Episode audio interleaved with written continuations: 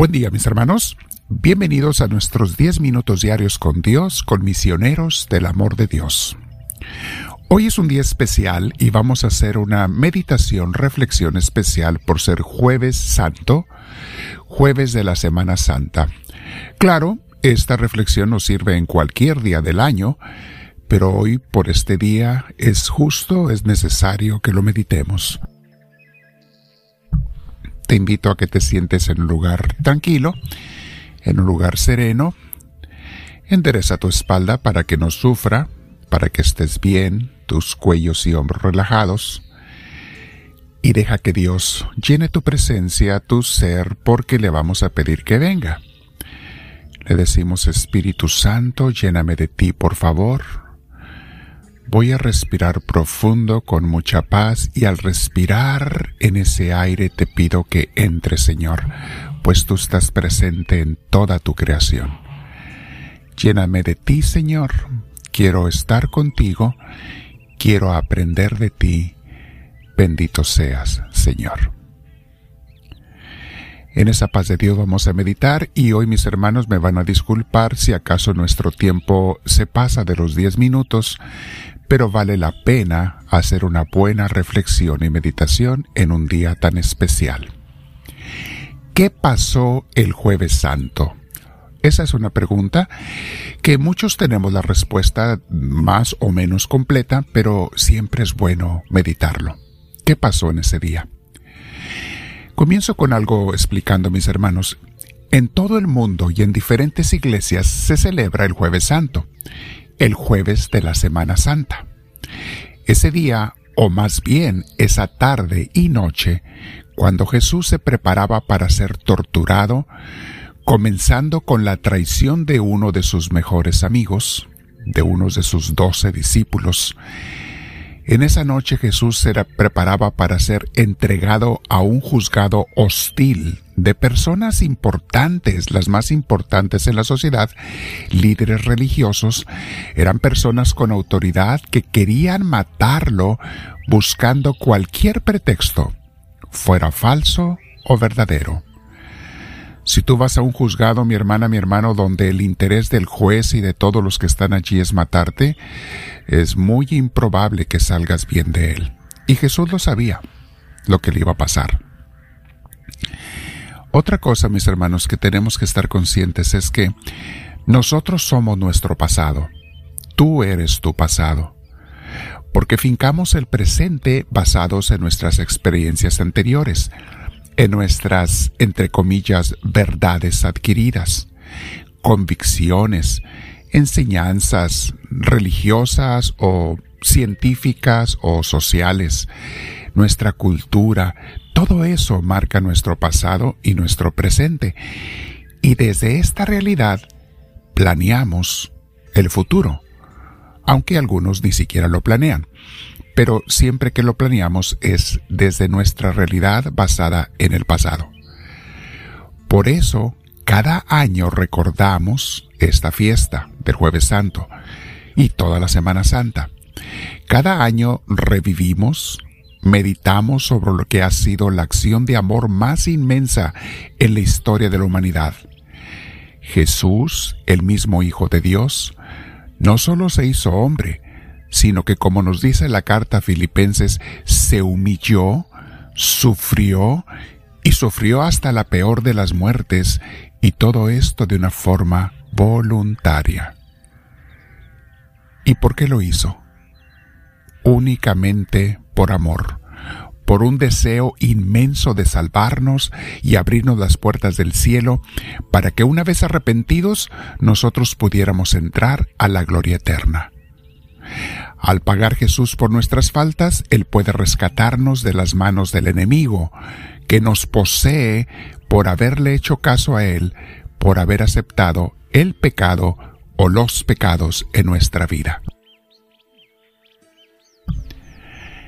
En aquel jueves santo en Jerusalén todo parecía normal.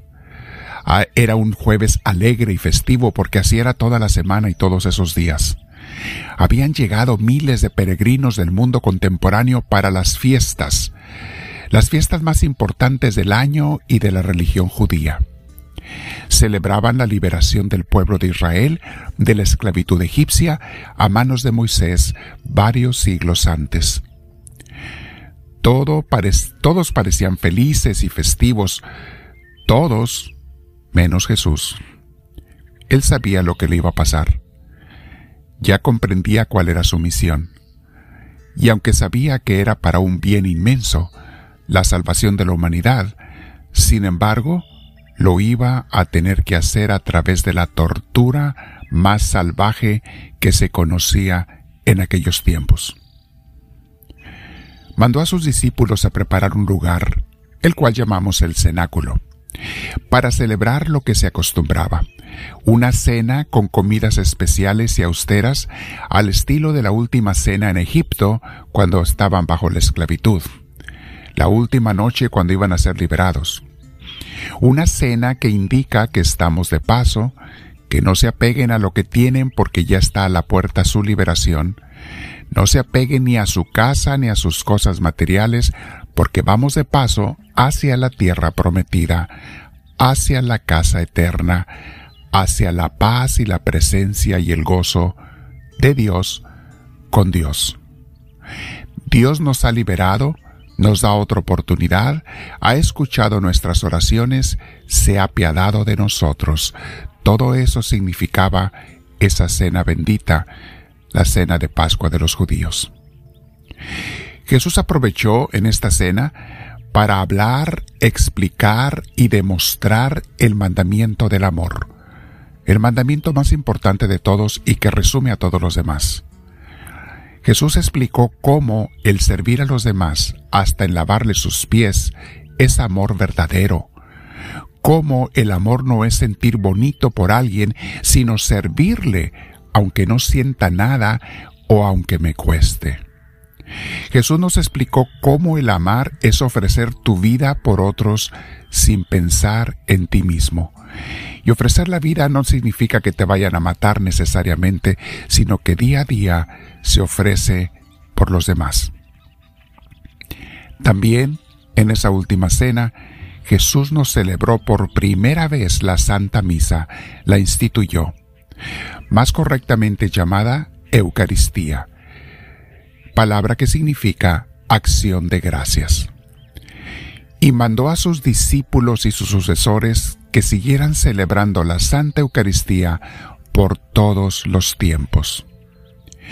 En esa última cena explicó cómo ya no deberían ofrecerse a Dios corderos sacrificados en el templo para el perdón de los pecados, porque Él era, de ahora en adelante, el Cordero Pascual que sería ofrecido a Dios en cada misa por ser no solo una ofrenda mejor para el perdón de nuestros pecados, sino la ofrenda perfecta. Es darle al Padre a su mismo Hijo en una ofrenda perdurable para toda la historia de la humanidad. Esa ofrenda, la ofrenda perfecta.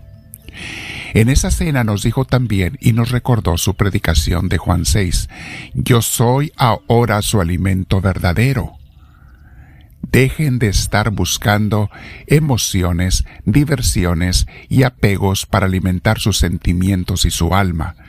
Soy yo el único que les puede saciar esa hambre insaciable. Con otras palabras y con su ejemplo, nos dijo eso Jesús. El que come mi carne y bebe mi sangre tendrá vida eterna, como lo dijo antes en Juan 6.